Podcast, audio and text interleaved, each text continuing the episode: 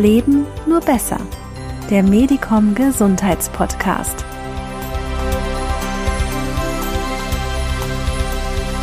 Herzlich willkommen im Medicom Gesundheitspodcast. Schön, dass Sie zuhören und das ja vielleicht auch, weil auch Sie von Gelenkbeschwerden geplagt werden. Denn tatsächlich gelten schmerzende, entzündete Gelenke längst als Volkskrankheit und es nicht erst jenseits der 60. Tja, was aber tun? Eine Antwort darauf liefert schon der Buchtitel meiner heutigen Gesprächspartnerin. Der lautet nämlich Gelenkschmerzen natürlich heilen. Und genau das ist auch unser Thema heute. Dazu spreche ich mit Professor Dr. Michaela Döll über Wege aus der Naturheilkunde, um Arthrose, rheumatische Erkrankungen auf natürliche Weise in den Griff zu bekommen. Ja, und Bewegung vielleicht erst wieder möglich zu machen. Falls im Nachgang noch weiteres Interesse an dem Thema besteht, einfach mal in die Shownotes gucken. Da ist das Buch der Expertin nämlich auch verlinkt. Jetzt aber direkt rein ins Gespräch. Viel Spaß und gute Impulse für mehr Gesundheit im Alltag. Frau Professor Döll, Zahlen zeigen es eigentlich ganz deutlich, Gelenkbeschwerden sind längst zur Volkskrankheit geworden. Wie konnte das passieren? Was ist überhaupt daran oder was hat dazu beigetragen? Ja, also das äh, kennen Sie natürlich ganz richtig. Äh, Gelenkbeschwerden ziehen sich eigentlich mittlerweile durch alle Altersstufen hindurch. Früher war das mal eine Angelegenheit für die ältere Bevölkerung. Inzwischen ist es aber eben so, dass Gelenkerkrankungen auch bei jüngeren äh, Menschen vorkommen, bei Erwachsenen in, im jüngeren Lebensalter. Und das hat natürlich damit zu tun, dass wir uns einfach in erster Linie nicht ausreichend bewegen mhm. und viel mehr sitzende Tätigkeiten haben als früher. Und das letztendlich geht aber auch einher mit einem häufig vorkommenden Übergewicht oder gar Adipositas. Und ähm, ja, jedes Kilogramm zu viel belastet natürlich die Gelenke und insofern sind eben auch diese Themen mitverantwortlich dafür, dass es immer mehr Menschen gibt mit Gelenkschmerzen und mit Gelenkbeschwerden. Hat sich die Situation in den letzten zwei Jahren natürlich Corona-bedingt auch nochmal dramatisiert? Was, wie nehmen Sie das wahr? Da gibt es keine offiziellen Zahlen, aber das steht mhm. natürlich zu befürchten. Wir wissen ja, dass Corona-bedingt eben beispielsweise auch sehr viele Menschen an Gewicht zugelegt haben und sich. Ich glaube, im Schnitt, Schnitt sind es so fünf, fünf bis sechs Kilo, ne? Tatsächlich, das ist der Deutsche, ja. Genau. ja. Und äh, ja, klar, dann muss man natürlich annehmen, dass das letztendlich auch den Gelenken nicht unbedingt bekommt und dass sich diese Situation dadurch äh, noch verschärft hat. Was wären denn eigentlich die Bewegungsvorgaben oder Empfehlungen? Und da, daran kann sich dann ja im Grunde jeder ausloten, wie viel bewege ich mich wirklich und wie viel müsste ich mich eigentlich bewegen. Gibt es, da gibt es ja viele offizielle Empfehlungen, oder? Wenn wir so täglich gucken. Ich glaube, wenn, wenn man das mittrackt, dann musste ich, habe ich gestern tatsächlich, komme aber allerdings auch gerade aus einer Corona-Erkrankung, ähm, habe ich gestern mit Schrecken festgestellt, dass ich nur 2000 Schritte hatte, was echt nix ist also gar nichts. Das heißt, wo sollten die eigentlich liegen? Ich bin 32, äh, Mutter von einer Erstklässlerin. Eigentlich war ich bis vor zwei Jahren immer viel in Bewegung und jetzt bin ich noch sportlich, aber genau, wo sollte ich liegen? Ja, also die 10.000 Schritte am Tag, die müssten mindestens sein, ja, das ist klar. Ähm, Besser ist es natürlich, wenn man mehr schafft.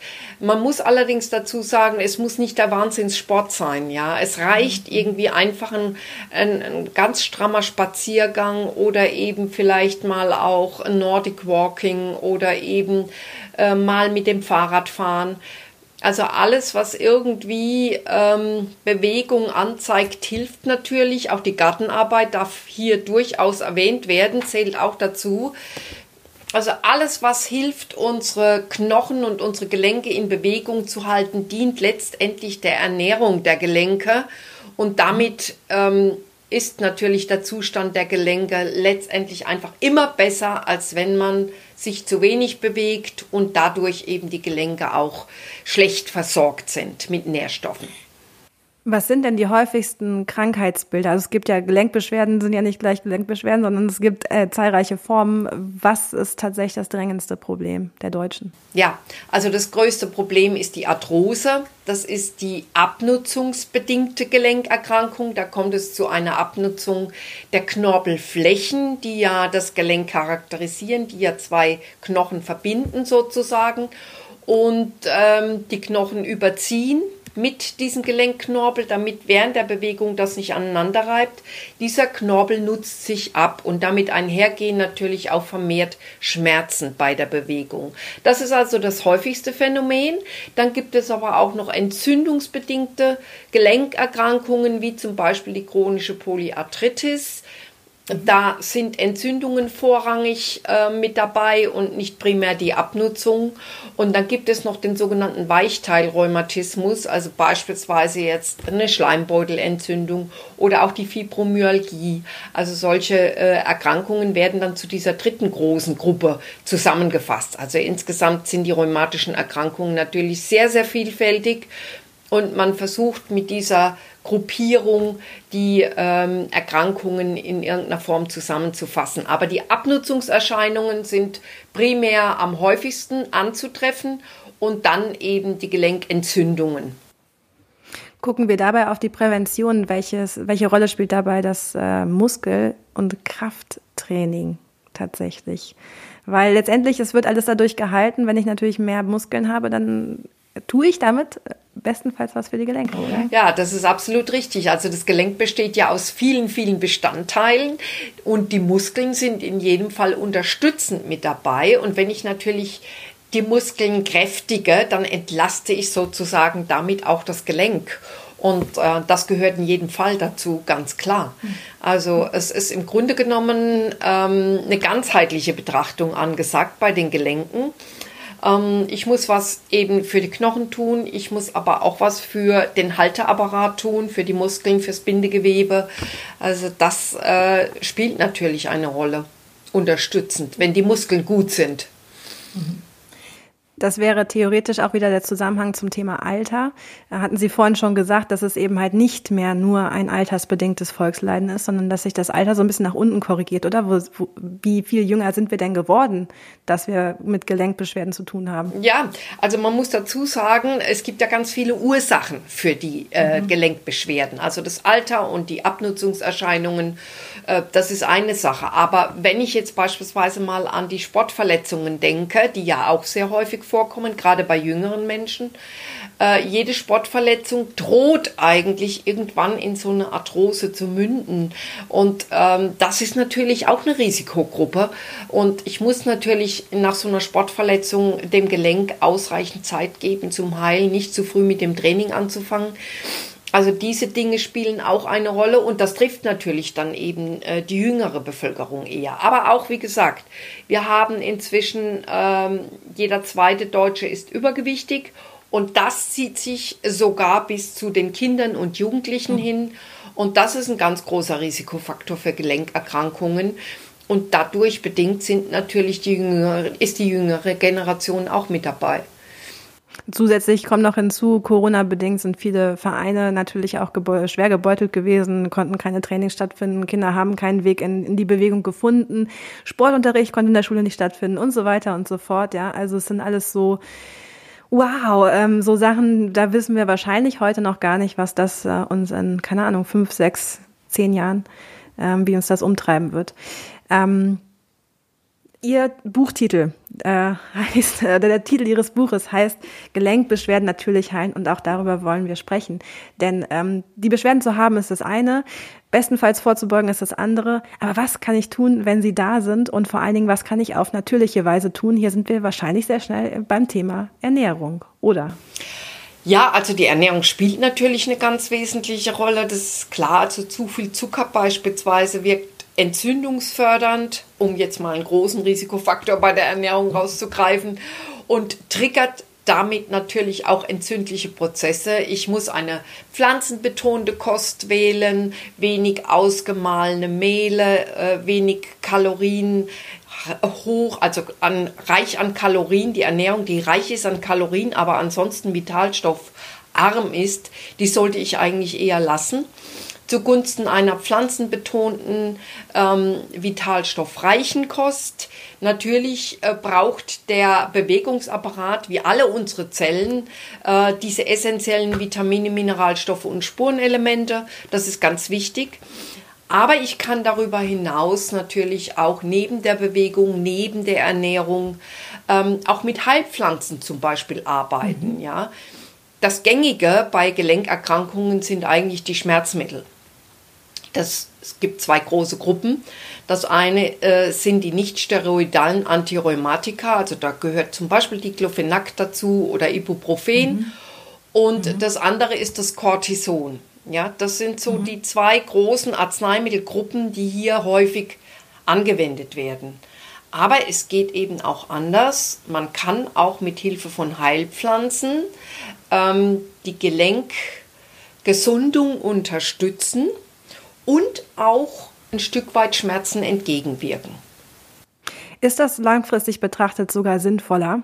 Ich frage das so, weil natürlich Schmerzmittel sind das eine, sie betäuben den Schmerz, aber sie ändern an der Ursache relativ wenig. Kann man das so zusammenfassen? Und welche Rolle spielen das dabei Heilpflanzen? Warum sind sie deswegen umso empfehlenswerter? Können die nicht auch an der Ursache was ändern? Richtig, also natürlich, die Schmerzmittel wirken nur symptomatisch, sie gehen nicht an die mhm. Ursache.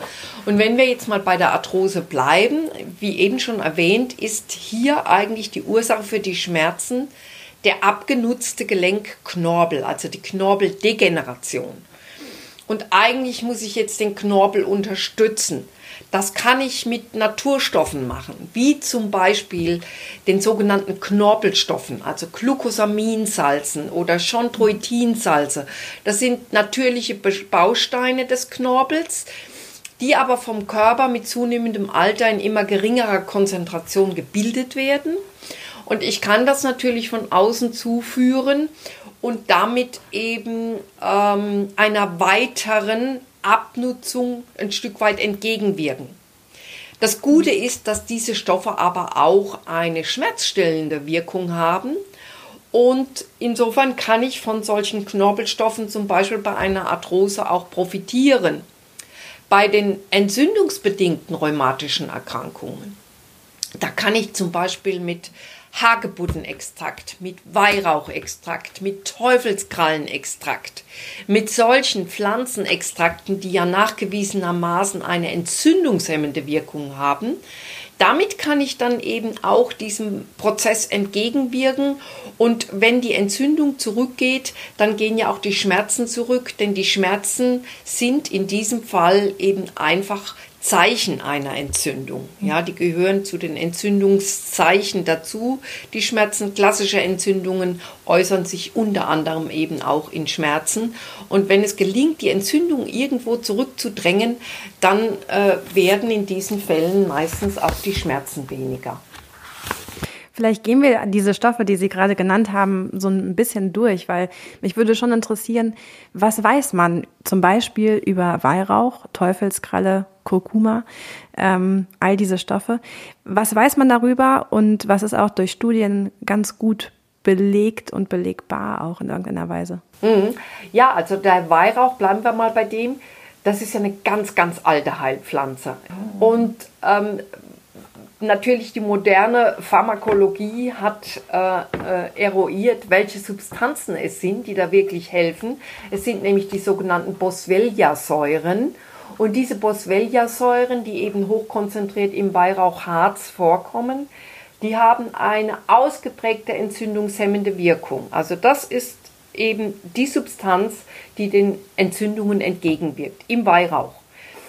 Beim äh, Hagebuttenextrakt äh, sind es Galaktolipide, die da als entzündungshemmende Inhaltsstoffe ausgemacht werden konnten und auch in Studien überprüft. Ja, also zum Weihrauch gibt es natürlich auch jede Menge Studien, die zeigen, dass Entzündungen zurückgehen bei Gelenkerkrankungen, Schmerzen zurückgehen. Ja, die Teufelskralle, also auch, auch die Teufelskralle ist in diesem Bereich sehr gut untersucht, ist eine ältere Heilpflanze schon die eben gerade bei der chronischen Polyarthritis auch äh, sehr, sehr hilfreich ist. Und ähm, dann haben wir das Kurkumin, was ja eher so eine mhm. modernere Substanz ist. Stellen wir mal diesen traditionellen Heilpflanzen gegenüber. Und das Kurkumin ist ein Polyphenol aus der Gelbwurz, aus Kurkuma. Und dieses Kurkumin ähm, wirkt ebenfalls sehr, sehr gut entzündungshemmend und ist eben auch bei Gelenkerkrankungen, sowohl bei degenerativen Gelenkerkrankungen als auch bei diesen anderen entzündungsbedingten Gelenkerkrankungen überprüft und für effizient befunden worden. Begrüßen Sie das, dass ähm, sehr, ja, dass das Thema Heilpflanzen in der öffentlichen Wahrnehmung so ein bisschen mehr äh, in den Fokus gerückt ist? Oder wie würden Sie sagen, so in den letzten Jahren vielleicht? Also ich glaube gerade das Thema so Superfood und ne, was es da nicht alles gibt, das klingt natürlich noch fancier, aber letztendlich sind es natürlich in irgendeiner Weise Pflanzen oder pflanzliche ähm, ja, Substanzen, die mehr können als nur das eine, was man meint, sozusagen. Wie, wie bewerten Sie so die Entwicklung? Ja, also es ist natürlich so, und da hat uns, muss man sagen, Corona wirklich geholfen. Die Menschen sind insgesamt gesundheitsbewusster geworden. Äh, man hat vielleicht jetzt angesichts dieser Pandemie verstanden, wie wichtig die persönliche Gesundheit ist für alles, was das Leben ausmacht und dass man für diese Gesundheit etwas tun muss. Deswegen sind die Menschen inzwischen auch sensibilisiert und äh, wollen nach Möglichkeit und vor allen Dingen Frauen wollen das, ja, mhm. ähm, so äh, grüne Medizin, sag ich jetzt einfach mal. Also Heilpflanzen, äh, nebenwirkungsfreie Therapieansätze, die werden vor allen Dingen von Frauen eigentlich schon immer äh, mehr eingefordert als von Männern. Und äh, ja, das hat sich sicherlich noch verstärkt. Und es ist ganz klar, wenn man sich die Liste der Nebenwirkungen der klassischen Pharmaka, die eingesetzt werden bei Schmerzen anschaut, spätestens dann fällt es sehr, sehr leicht, sich zu überlegen, ob es nicht eine Alternative gäbe, denn diese Nebenwirkungen sind zum Teil wirklich sehr, sehr ernst zu nehmen. Vor allen Dingen bei älteren Menschen. Ja, die Verträglichkeit dieser Schmerzmittel, die nimmt mit zunehmendem Alter deutlich ab. Ältere Menschen sind sehr stark gefährdet, was diese Nebenwirkungsproblematik anbelangt. Vor allen Dingen zum Beispiel das Magenbluten. Ja, das Risiko durch diese Schmerzmittel bei älteren Menschen Magenbluten zu erleiden und vielleicht sogar daran zu versterben, ist um Faktor 7 höher als bei jüngeren Menschen. Also das heißt, ich muss hier gerade bei der älteren Bevölkerung, die ja immer noch am meisten betroffen ist von Gelenkschmerzen, es ist immer noch so, obwohl sich eben die Gelenkerkrankungen, wie vorhin schon erwähnt, auch bei den jüngeren Menschen breit machen, aber es ist noch immer die, die Domäne der älteren Menschen. Und da muss man eigentlich wirklich sehr vorsichtig sein. Und ähm, ja, diese Schmerzmittel sind zum Teil frei verkäuflich in der Apotheke erhältlich. Jeder kann sich eigentlich seinen Cocktail selbst, selbst zusammenstellen. Und das ist hochproblematisch. Insofern, jetzt nochmal zurück zu Ihrer Frage, äh, begrüße ich, ähm, dass man äh, vielleicht äh, gegenüber natürlichen, verträglicheren Methoden aufgeschlossener ist und sich mehr Gedanken macht, bevor man einfach so ein Schmerzmittel einwirft.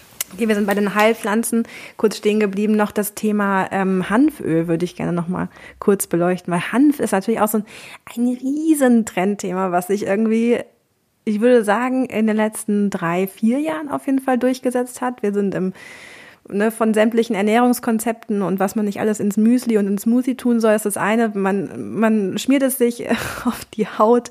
Man macht eigentlich alles damit. Ähm, inwiefern kann uns das dann auch bei Gelenkbeschwerden tatsächlich äh, weiterbringen? Ja, also Hanf hat natürlich inzwischen eine ähm, ungeahnte Renaissance erlebt in den letzten Monaten. Es ist ja eigentlich etwas gewesen, was äh, in die klassische Schulmedizin hineingehört.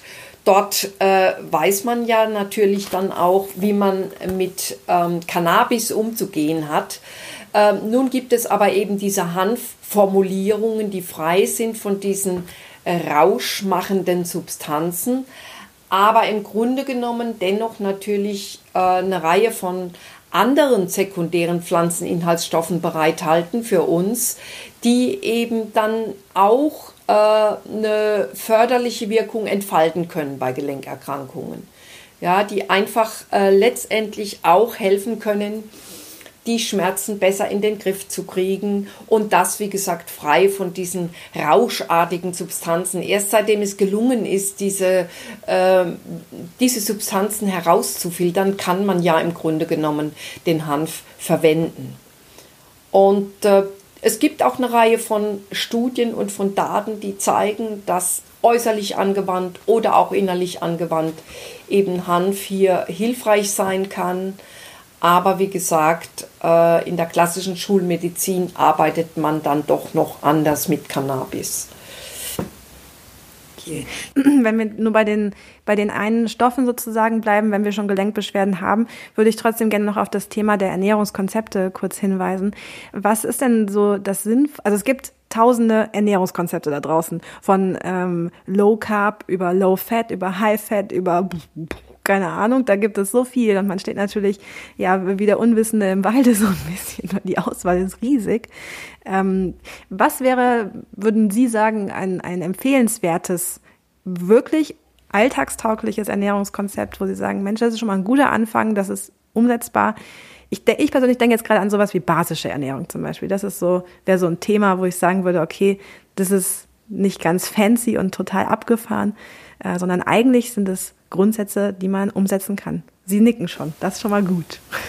So, wobei ich weiter vorne anfangen möchte, nämlich was wirklich gut hilft, ist eine 10 bis 14-tägige Fastenkur, ja, ein Heilfasten. Wenn ich also starke Gelenkschmerzen habe, und das hat zum Beispiel Otto Buchinger schon gezeigt, der Fastenarzt, der damals ja Gelenkschmerzen hatte und gar nicht mehr arbeiten konnte und sich dann über Heilfastenkuren geheilt hat. Also das ist nachgewiesenermaßen und nach wie vor eine empfehlenswerte Maßnahme, wenn ich mit Gelenkschmerzen zu tun habe. Dann kommen wir aber zu der von Ihnen angesprochenen machbaren Ernährung. Und das ist eine basische Ernährung, denn in dem Moment, wo ich natürlich äh, säuernde äh, Lebensmittel vermehrt konsumiere und äh, meinen Körper ansäuere, ähm, ist es ungut für die Gelenke. Es werden dann zum Beispiel mehr Kalzium aus dem Knochen rausgelöst und äh, das hat einfach eine nachteilige Wirkung auf die Gelenkgesunderhaltung. Also eine basische Kost, das ist eine pflanzenbetonte Kost in erster Linie ähm, keine Wurstwaren, nicht allzu viel Fleisch, also das wirklich einschränken und Milch äh, einschränken. Gesäuerte Milchprodukte kann man äh, dazu nehmen. Man kann fermentierte Gemüsesorten mhm. auswählen. Auch das ist eine sehr, sehr gute Sache. Und ähm, ja, das sind so die kleinen Schritte im Alltag. Vielleicht mal einfach vier Wochen versuchen, zuckerarm oder zuckerfrei zu zu leben. Das ist absolut kontraproduktiv. Zucker bei Gelenkerkrankungen, Gelenkschmerzen, wie vorhin schon erwähnt, triggert Zucker die Entzündungen. Und das sind so die Dinge, die man in seinen Alltag integrieren kann, ohne dass man jetzt seine Ernährung vielleicht komplett über den Haufen werfen muss und sich irgendeiner Diät unterziehen muss. Also wirklich mal versuchen, die Ernährung so schrittweise ein bisschen zu ändern und äh, äh, mehr in die pflanzenbetonte Richtung zu gehen. Das würde schon viel bringen. Sie haben gerade die äh, Fermentierung angesprochen. Auch das ist ja so ein, ja, wir kommen jetzt immer mit den Trends um die Ecke, aber es ist ja tatsächlich auch so ein Trendthema geworden, weil wir da auch beim Thema Darmgesundheit tatsächlich sind. Und damit sind wir ein bisschen fast schon wieder am Anfang, ähm, denn der, auch der Darm spielt eine enorme Rolle beim Thema Gelenkbeschwerden. Weswegen Ernährung eben halt so entscheidend ist.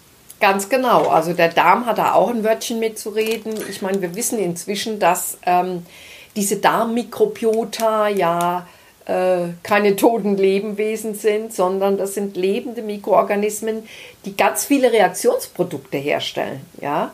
Und die können zum Beispiel entzündungsfördernde oder entzündungshemmende Reaktionsprodukte herstellen. Also je nachdem, was sich da im Darm angesiedelt hat, was sich da im Darm vermehrt hat, ob wir da gute Mikrobiota haben oder schlechte, dann können die die Entzündung entweder bekämpfen oder fördern.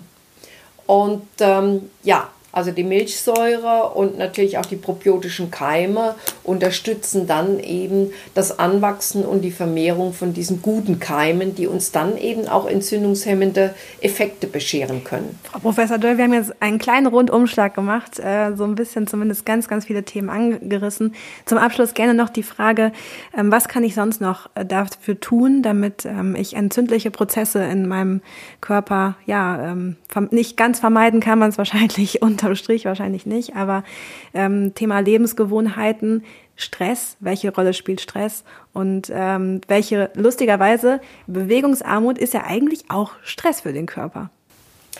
Ja, im Grunde genommen, wenn man das so nimmt, denn der Mensch ist natürlich nicht für Sitzen gedacht, sondern für die Bewegung, ganz klar. Und jetzt haben Sie schon den Stress angesprochen, das wäre jetzt das gewesen, worauf ich gerne noch zu sprechen gekommen wäre, weil natürlich auch Stress pro-entzündlich wirkt. Ja, also mit Stress, mit negativem Stress, mit äh, schlimmen Belastungssituationen. Aber das merkt jeder an sich auch, der schon mal mit Schmerzen zu tun hatte. Wenn dann so eine psychische Belastung dazu kommt, dann kann sich der Schmerz dadurch intensivieren. Ja, also Stress wirkt entzündungsfördernd und wir sollten natürlich immer versuchen, ähm, den Stress besser zu handeln, sage ich jetzt mal. Wir können ihn ja nicht mehr aus unserem Leben raushalten, das geht einfach nicht mehr, aber ähm, wir können versuchen, besser damit umzugehen. Und da muss jeder für sich vielleicht einfach seinen Weg finden. Dem einen hilft irgendwie ein entspannendes Bad, mhm. vielleicht auch mit ein paar ätherischen Ölen für die Muskeln, für die Gelenke. Das kann man als Badezusatz verwenden. Und dem anderen hilft vielleicht eben ähm, eine sportliche Aktivität oder ein Spaziergang oder ein schönes Musikstück hören. Also in jedem Fall muss dieser Stress auch bearbeitet werden und er sollte in irgendeiner Form abgebaut werden. Und das ist auch ganz wichtig, dass man sich darum kümmert und nicht einfach wie in so einem Hamsterrad jeden Tag wieder von vorne anfängt, seine Dinge zu erledigen, ohne mal sich zurückzunehmen und einfach auch mal auf sich zu achten. Also das Thema Achtsamkeit, das gehört hier auch dazu. Ja, dass ich überhaupt wahrnehme, wie es mir geht, wie es meinem Körper geht und ähm, versuche eben, wie gesagt, diesen Stress auf irgendeine Art und Weise, mit der ich gut zurechtkomme, abzubauen. Also überhaupt auch beim Sport und auch beim Stressabbau, es funktionieren ja nur die Dinge, die ich gerne tue. Wenn ich mir jetzt eine sportliche Aktivität vornehme, weil das die Freundin macht, äh, die, die, die dreimal in der Woche ins Schwimmbad geht, dann muss das nicht das Richtige für mich sein. Ich gehe dann vielleicht zweimal mit und dann lasse ich es wieder. Also besser ist immer, man sucht sich Sachen, die man gerne tut, die helfen, aber nur die wird man regelmäßig machen. Umgekehrt heißt es auch, wenn man, man kann noch so viel ähm, sich gesund ernähren, man kann noch so viel äh, Präparate zu sich nehmen, man kann noch so viel tun. Wenn es tatsächlich ein emotionales, mentales Thema ist, dann werden sich die Beschwerden langfristig wahrscheinlich auch nicht äh, gern null entwickeln, oder? Das muss man definitiv so sagen. Es ist schon eine Psychosomatik, die da einfach. Also, das ist ganz klar, gerade bei den Schmerzen. Bei den Schmerzen mhm. wissen wir inzwischen durch die moderne Forschung, wie stark die beeinflusst werden durch mentale, psychische äh, Einflussgrößen. Da gibt es eine ganz, ganz große schmerzverstärkende Wirkung, wenn eben ähm, psychische Belastungen dazukommen. Das ist inzwischen bekannt und äh, insofern haben Sie natürlich recht. Also der Körper ist eine Einheit aus Körper, Geist und Seele und das alles muss in irgendeiner Form berücksichtigt werden. Ähm, wir kommen wieder zu den Schmerzmitteln. Wenn wir jetzt diese Ganzheitlichkeit mal zugrunde legen und wir überlegen, dass ich mit einem Ibuprofen an den Gelenkschmerz rangehe, das kann nicht ausreichend sein. Mhm. Ja, das kann unmöglich ausreichend sein. Das ist eine rein symptomatische, spezielle, punktuelle Behandlung.